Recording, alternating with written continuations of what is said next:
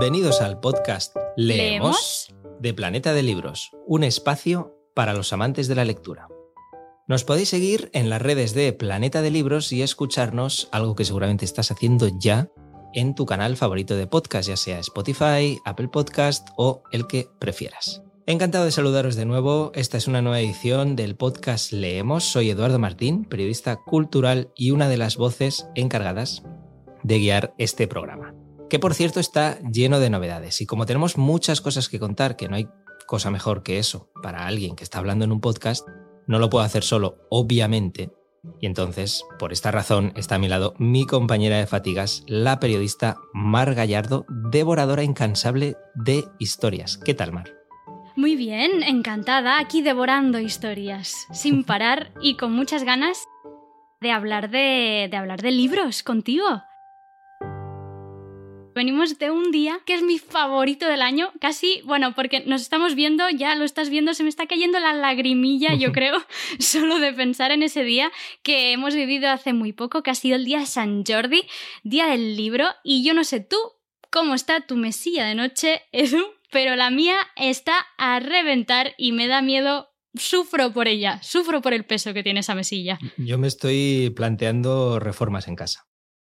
Reformas para hacer más hueco para libros porque si algo nos ha traído este, este mes de abril, como decías, es San Jordi y además ha sido un San Jordi muy especial porque ha sido como una especie de, de oasis de normalidad. Ha sido como, como energía para el cuerpo y además, sobre todo con los libros de protagonistas, que no hay nada mejor. Exactamente, yo la verdad, te soy sincera, no me esperaba un día tan precioso como el que vivimos, lleno de libros y volviendo a salir a las calles, eh, siguiendo todas las normas, eso sí, todas las restricciones que había, pero a pesar de todo, yo creo que volvimos a encontrarnos con, con esa celebración del libro que es San Jordi, el Día del Libro. Oye, y como seguro que tú sí que has hecho los deberes, eh, los libros son los protagonistas, pero ¿sabemos cuáles han sido estos libros que han triunfado tanto en, en este día tan especial? Te me avanzas, te me avanzas, Edu, porque yo venía aquí con ya mi, mi listado del top ventas de San Jordi, además que viene con unas cifras súper preciosas que acompañan este Cifras súper listado. preciosas. Ahí muy a favor de la palabra precioso. Antes del top, así os voy dando, creando expectativas. Eh, te digo unas cifras que son las que ya han comunicado como oficiales desde la Cámara del Llibre de Cataluña, porque después de este San Jordi hemos visto que, bueno, durante el día de San Jordi se vendieron 1,3 millones de libros.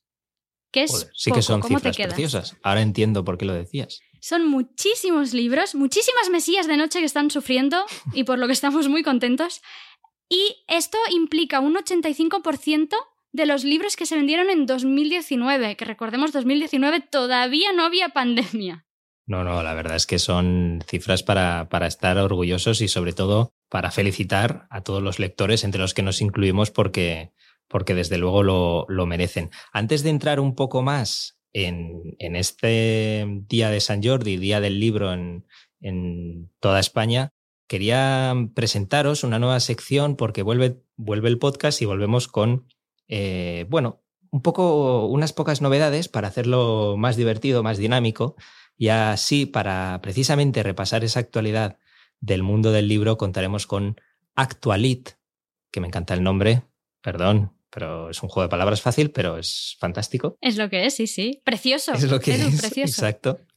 Y este año, eh, uy, este año, este programa, por supuesto, pues lo eh, in- inauguramos Actualit de la mejor forma posible, como puede ser con ese eh, San Jordi y esas cifras que, que ya nos avanzaba, que nos avanzaba Mar, que has hablado de un millón trescientos mil, si no me equivoco, Exacto. millón trescientos mil y Ujú. ahora vamos a lo que nos interesa, vamos a hablar de nombres. Pues saco mis notas. A ver, eh, si nos fijamos en ficción, ¿vale? Eh, los libros más vendidos, en este caso este San Jordi, en castellano, son María Dueñas con Sira, que ah, Hombre. nada, hacía una semana, unos 10 días que, que había salido a las librerías. Todo el mundo estaba esperando reencontrarse con la protagonista del Tiempo entre costuras y allí está la, la autora ah, más vendida, el libro más vendido de este día del libro, seguida por Javier Cercas e Independencia.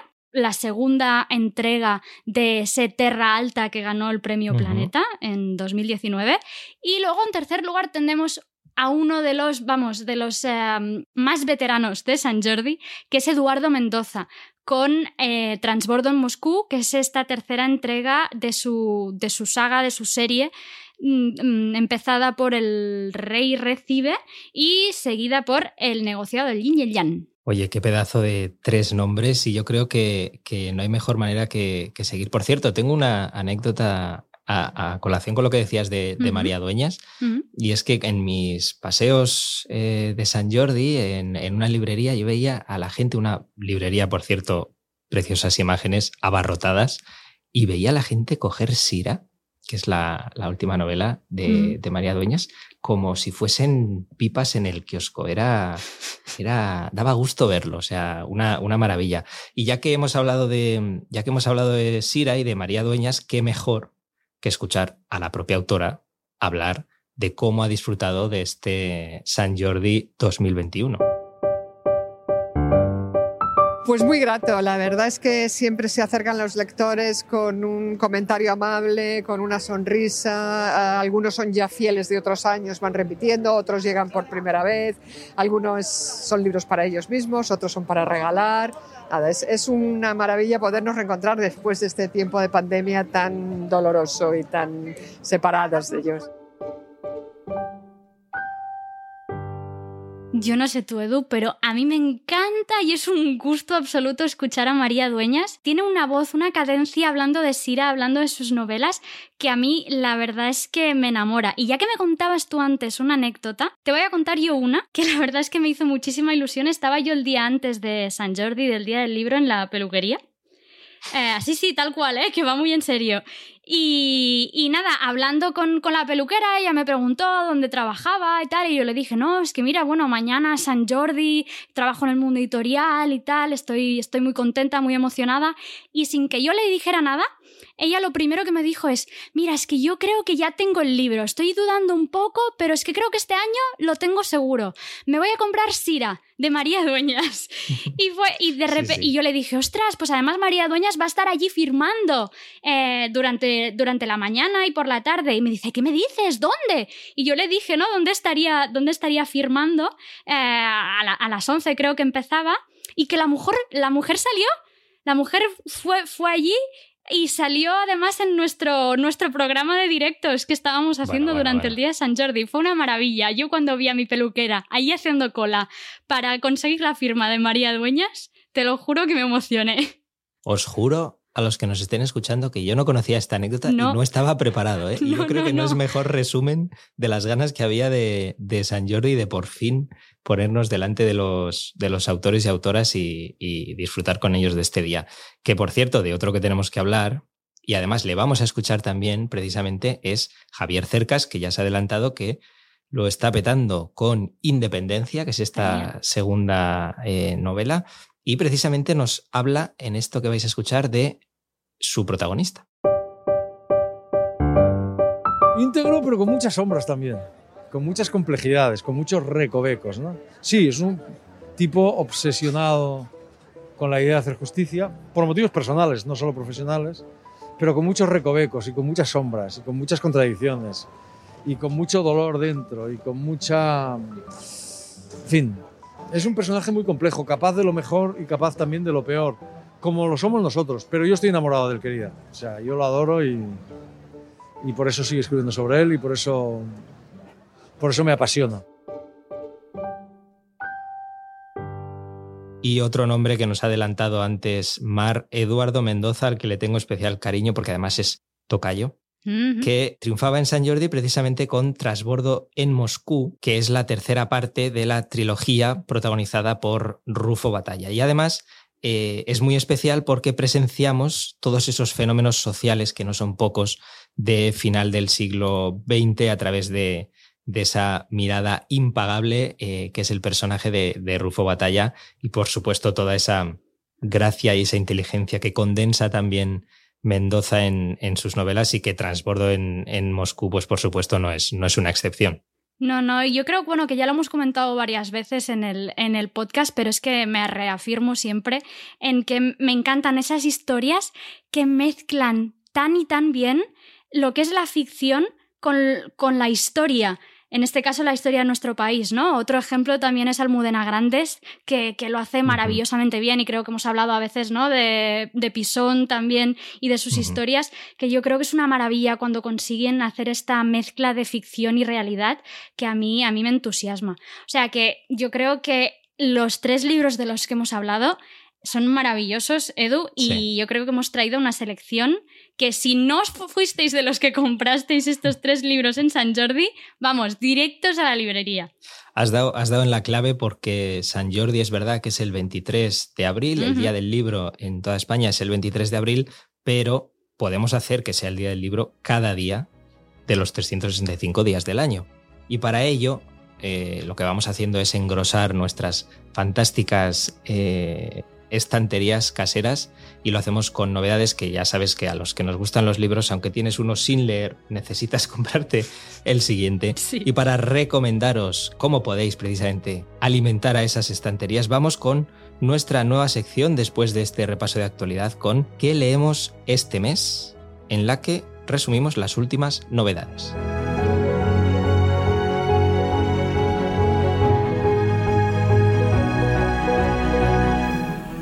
Nos espera este mes, Edu? Y ya sabes que a mí siempre me gusta mucho hacerte preguntas.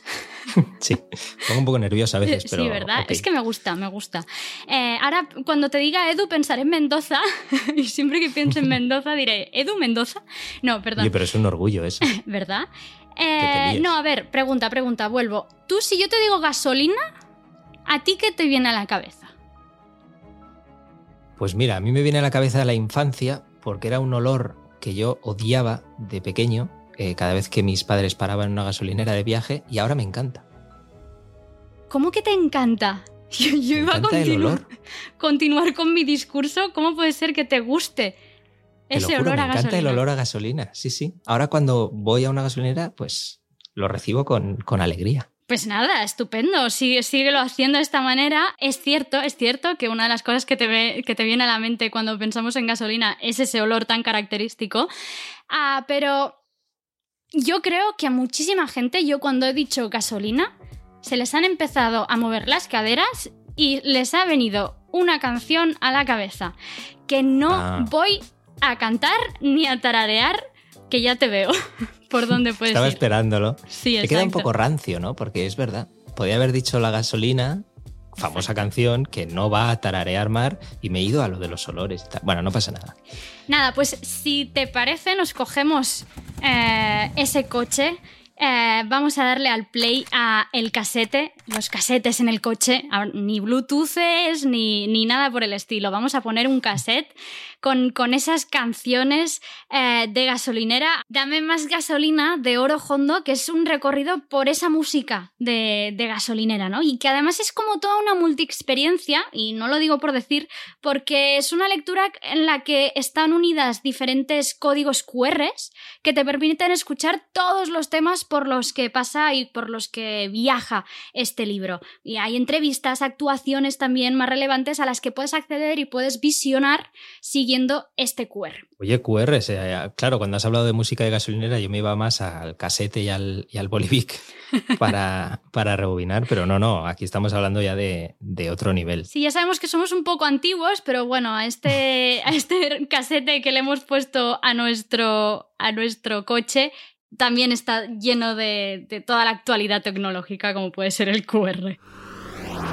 Seguimos nuestro viajecito en coche que hemos empezado y nos vamos hasta Marbella, que es una ciudad que está bastante de moda. Por ejemplo, tenemos al, al streamer Ibai Llanos, que está jugando en un famoso videojuego, en una versión virtual de la ciudad de Marbella. Y aquí lo que podemos visitar es una versión literaria de Marbella que es lo que nos propone la, escritora Clara Sánchez, que eh, da un paso más, va más allá y eh, nos propone Infierno en el Paraíso, que atenta a la premisa de la sinopsis. Venga.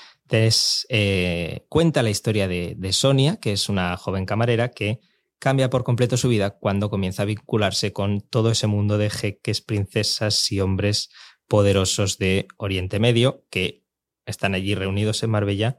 Y entonces al final ser camarera y profesora podría ser una opción hasta que un extraño juego de poder comienza. Eso me parece como si fuera un tráiler. O sea, estoy visualizando las escenas de la novela. Sí, Exacto. Es verdad, es Un- verdad. Un thriller, misterio en Marbella, me encanta. Es como una serie, sí, la verdad. Pero leída, con lo cual es mucho mejor siempre. Oye, ¿por qué no continuamos viajando? ¿Qué te parece? Pero ahora propones viajar en coche o en el tiempo. ¿Cómo me, cómo me pillas? ¿Cómo me pillas? ¿Cómo me conoces? Tenía que haber un giro de guion ahí, estaba Exacto. claro. Cogemos el DeLorean y nos vamos atrás en el tiempo porque quiero presentarte la novela La decisión de Grace Kelly. Hombre, ese nombre ya. ¿Verdad? ¿Verdad? Yo ya me veo la ventana indiscreta, atrapa a un ladrón, esos vestidos, Grace Kelly, siempre tan elegante. Me encanta. Yo adoro profundamente a Grace Kelly y esa época del Hollywood dorado. Y es a la que vamos a viajar. Vamos a viajar a los años 50, que siempre es maravilloso, eh, para, para ambientarnos un poco en esta, en esta novela, ¿no? Hablaba yo ahora de Hitchcock, pues también época James Dean, con todos ellos, en los que la protagonista es, como no, esta gran actriz que es Grace Kelly, que nos retrata ahora la autora Sophie Benedict en esta, en esta novela. Es novela, ¿eh? Vamos a dejarlo claro, no es, no es biografía, dijéramos, de, de Grace Kelly. Y en ella nos cuenta la, la mudanza de Grace Kelly a Nueva York con el objetivo de convertirse en actriz, que era su sueño, ¿no? Era la emancipación de la mujer en ese momento, el coqueteo con la bohemia, la fama, que son algunos de los temas de los que trata esta novela. ¿Cómo lo ves? Hombre, pues eh, pinta muy interesante y con una vida eh, tan, tan intensa y glamurosa como la de Grace Kelly, seguro que, que esta novela de Sophie Benedict es una maravilla. Por cierto, me viene ahora a la cabeza una foto de, de Grace Kelly con un gatete pequeño, muy Ah, graciosa, que vi el otro día. Podéis buscarlo en, en Google si queréis. Pero es genial. No sé si es por la música o, o estos tópicos que tengo de la época, pero tiene pinta de que Grace, la decisión de Grace Kelly es una novela bastante luminosa, ¿no? Muy luminosa. De letreros de neón, de este mundo, Sí, no sé. como Hollywood, ¿no? Los Me trae Ángeles. luz, exacto. Pero ahora vamos a apagar un poquito esa luz y nos vamos a ir al terreno de la novela negra, que es uno de los que Mm. eh, nos interesa y lo hacemos además. Además de novela negra, vamos a pasar un poquito de frío. Es decir, ya estamos hablando de novela negra nórdica. Y lo hacemos con Verano de Lobos, que es la primera parte de una saga de novelas escrita por Hans Rosenfeld, la serie Japaranda. Hans Rosenfeld igual os suena a muchos porque es el autor de la serie Bergman, que tiene una ingente cantidad de fans, y aquí eh, en este caso va, va en solitario con, con esta serie. Atenta a cómo arranca, ¿eh? A ver. Eh, a ver. precisamente Verano de Lobos. Y es que en, en esta localidad, en Japaranda, hallan el cadáver de un lobo y en su estómago encuentran restos humanos. Ah, A partir de ahí tenemos a una inspectora protagonista brillante que tendrá que ver qué ha ocurrido y por supuesto esto es solo el principio de un frenesí de acción y misterio que a cualquier amante del género le va a encantar. Por cierto, eh, lo de la intensidad, el frenesí, etcétera, no lo digo tampoco a la, así que se me esté ocurriendo ahora, porque es que Rosenfeld es un famoso guionista de, de televisión, entre otras series ha hecho The Bridge y, por ejemplo, una de las más recientes que también ha sido un éxito es Marcela en, en Netflix. yo he visto, he visto Bridge, he visto El Puente, me parece maravillosa, escalofriante. Eh, la que no he visto es esta última. La de Marcela, pues Sí. está también muy, muy recomendable. La verdad es que Rosenfeld domina, domina el género como pocos. Perfecto, ¿no? Y además nos has presentado esta nueva novela, este nuevo inicio de una saga tan maravillosamente bien. Es más, vamos a escuchar, para que ya captes el ambiente absoluto de, de la novela, al propio autor y a esa música inquietante en el siguiente audio. Y ahora seguimos. I first visited Haparanda about 10 years ago when I was working on the bridge, and something about it stuck with me. I think it's the closeness to the border, the nature around it, with the water, the forest. It's also that you you get a sense of a city that's been really important and had a lot of confidence when it was built. Pues yo creo que ahí queda todo dicho, ¿no? Misterio del bueno. Pues me recuerda un poco a, a Twin Peaks, un poco como estás entrando en Japaranda, ¿sabes? Allí con el cartelito del pueblo, la niebla por ahí en medio. Así que bueno, que muchas ganas, pero que, que me voy a otro, me voy a otro, a otro género, porque antes tú me lo has cambiado. Me has hablado de luces, de sombras, Sí, pero sí. perdona, pero me has hecho cambio de, Ha apagado la luz. de género, vamos, en un pim pam. Pues yo me voy a la cocina. Me voy a la Ojo. cocina porque estoy muy contenta con el nuevo libro de Alberto Chicote, que es Cocina de. Resistencia. Ah, me encanta porque cuando lo escuchas ah, hablando del libro, él te dice, ¿no? Tanto si tienes una comida con amigos, como si, nada, te estás preparando el tupper para el día siguiente ir a la oficina. Con estas recetas, que son sencillas, fáciles, etc., vas a quedar de 10. Me encanta, es, es muy gracioso cuando dice de 10, todo el rato. Yo soy súper fan de, de Alberto Chicote, así que cuéntame más porque todo lo que sea eh, obra suya, ahí estaré. Sí, sí, pues es que es como una guía, dijéramos, imprescindible para cocinar, bueno, como si fueras un poco los chefs más exitosos, tal cual. Eh, no, además, fuera bromas, pero los platos eh, que presenta Chicote están hechos con ingredientes que están a mano, de esos que, que nos encontramos en la nevera cuando la abrimos, sin necesidad de Oh. ir a por ellos al supermercado, que, es, que lo tenemos muy cerca. Mi terreno. vaya. Exacto, son, son recetas fáciles, platos que están súper riquísimos y con el toque este chicote, ¿no? Que hace que eh, cocinar siempre resulte más divertido. Y ahora te voy a hacer otro giro de guion de esos que sí que no te esperas. Venga, vamos. ¿Tú conoces eh, alguna pareja de gemelos? Pues ahora que lo dices, sí, sí. Bien, bien. ¿Y te han hablado alguna vez eh, estos gemelos o gemelas de estar conectados de alguna manera especial? La verdad es que lo notas, pero tengo que decirte que nunca tampoco me he atrevido como a preguntarles porque parece como si fuéramos a entrar mucho en su intimidad, ¿no? Y a romper esa conexión que tienen entre, entre los dos. Pues si no te atreves a preguntarlo, pero sí que quieres indagar en este, en estos mundos, no. Hay una, hay una nueva obra de, de Raquel Sánchez Silva que es una auténtica mm, delicia. Si ves, ya solo la cubierta ya te, te enamoras de- del libro y se titula Dos mundos, cuentos de mellizos, gemelos y otros hermanos sin igual.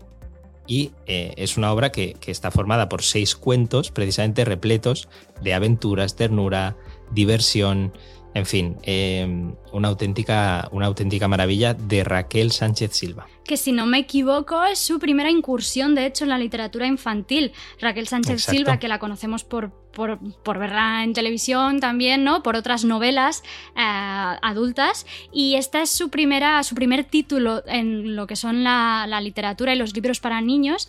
Y, y cuenta con unas ilustraciones preciosas, además que está sacado de la experiencia propia porque ella es madre de mellizos, así que yo creo que es una muy buena recomendación.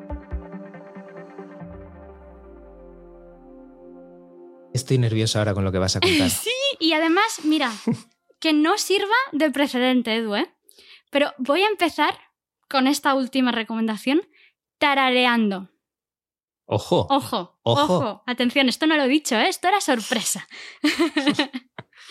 a ver, Dale. si yo te digo, o te tarareo, na na na na na na na na na na na na na na na, con, con gallos y todo. semejante entonación artística y de calidad, Vamos. es que ya pelos de punta. Ya sé de qué estás hablando. Estoy, me va el corazón a tope solo para tararear esto. Pobre John Williams, por favor, no escuches nunca esto. Ahora, cuando terminéis de escuchar el podcast, os vais directos a escuchar este tema tan maravilloso de Star Wars, con el que he querido introducir de manera friki multiplicado por mil esta última recomendación, eh, que es eh, una novela, precisamente, que se titula Star Wars The High Republic, Luz de los Jedi, y que, bueno, los fans de Star Wars van a disfrutar como nunca, porque es universo Star Wars absoluto. Es una pasada, es una pasada porque además nos sitúa mm, mucho antes de la Primera Orden, del Imperio e incluso de la amenaza fantasma. Es decir, los que tenéis más o menos ubicada la cronología, estamos hablando de dos siglos antes de la saga Skywalker, que es la que, bueno, la que hemos conocido en el cine tan, tan famosa. Exactamente. Y yo creo que es un punto, vamos, y final a, este, a estas recomendaciones de, de este mes, en este podcast, eh, que le da, le da un punto, ¿eh?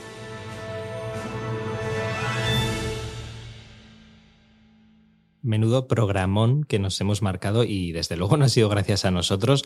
Es verdad que Mar ha contribuido muy bien con sus interpretaciones musicales, pero lo cierto es que tenemos un mes de mayo muy completo de, de, novedades. Pues sí, pues sí, Edu, y ha sido un placer, como siempre, repasar un poco, repasarlas todas contigo.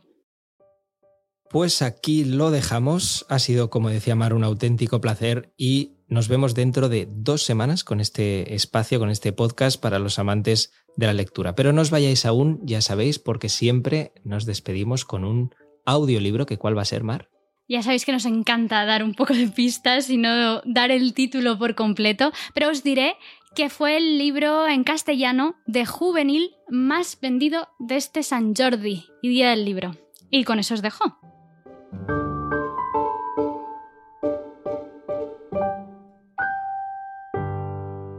Máquina de no reventó mi destino.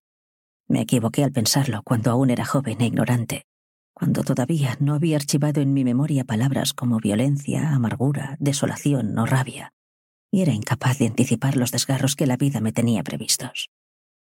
No. Mi destino no lo trastocó un inocente mecanismo destinado a juntar letras. Ojalá hubiese sido así. Pero el porvenir me reservaba un azar distinto. 350 kilos de explosivos depositados en los bajos de un hotel en Jerusalén. Algo infinitamente más siniestro.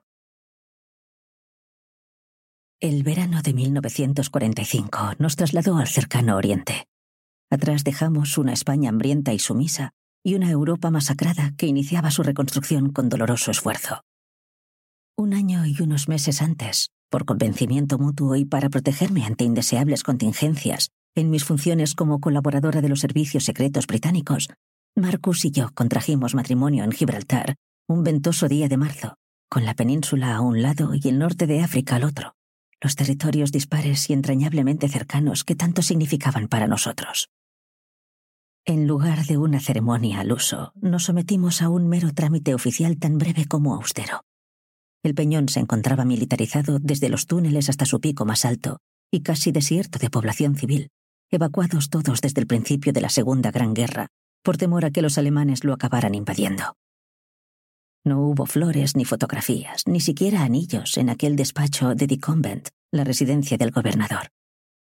Marcus presentó su documentación bona fide, un pasaporte diplomático a nombre de Mark Bonnard, su verdadera identidad.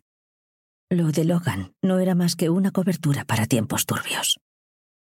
Tras los I de rigor, yo formulé el juramento protocolario de lealtad al monarca en mi frágil inglés, y de inmediato expidieron otro documento con mi nueva filiación.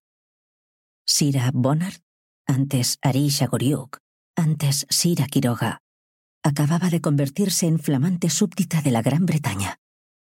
Mis últimas palabras fueron apenas un murmullo. So help me God.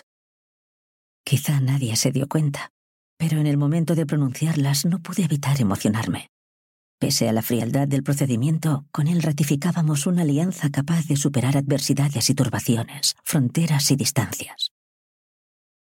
De vuelta a Madrid, el certificado de matrimonio y mi nuevo pasaporte quedaron bajo custodia de la embajada, y nosotros continuamos llevando vidas aparentemente dispares, viéndonos siempre escondidas, él manteniendo sus actividades, idas y venidas en pro de su país, y yo reportando información sonsacada a las esposas de los dirigentes nazis encubierta bajo la apariencia de la cotizada modista que llegó a la capital como caída del cielo.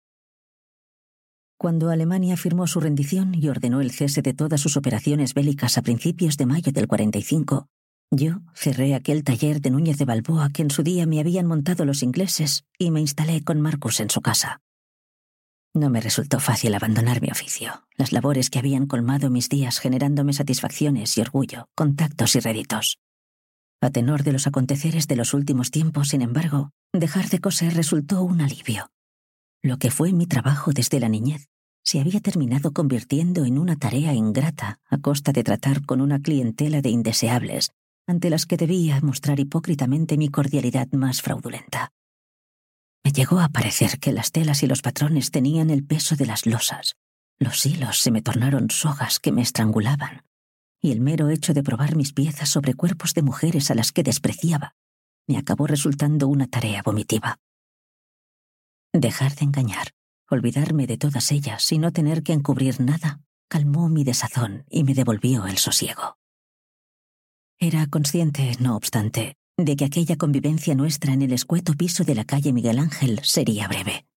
El desmoronamiento del Tercer Reich y la victoria de los aliados marcaban también el final de la misión en la península de mi hasta entonces clandestino marido.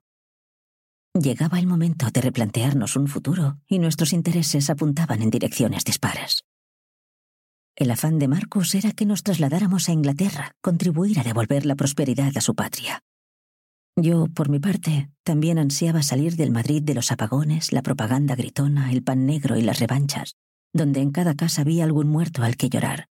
La gente aún dormía con el rencor debajo de la almohada y a los niños les rapaban las cabezas para que no se los comieran los piojos.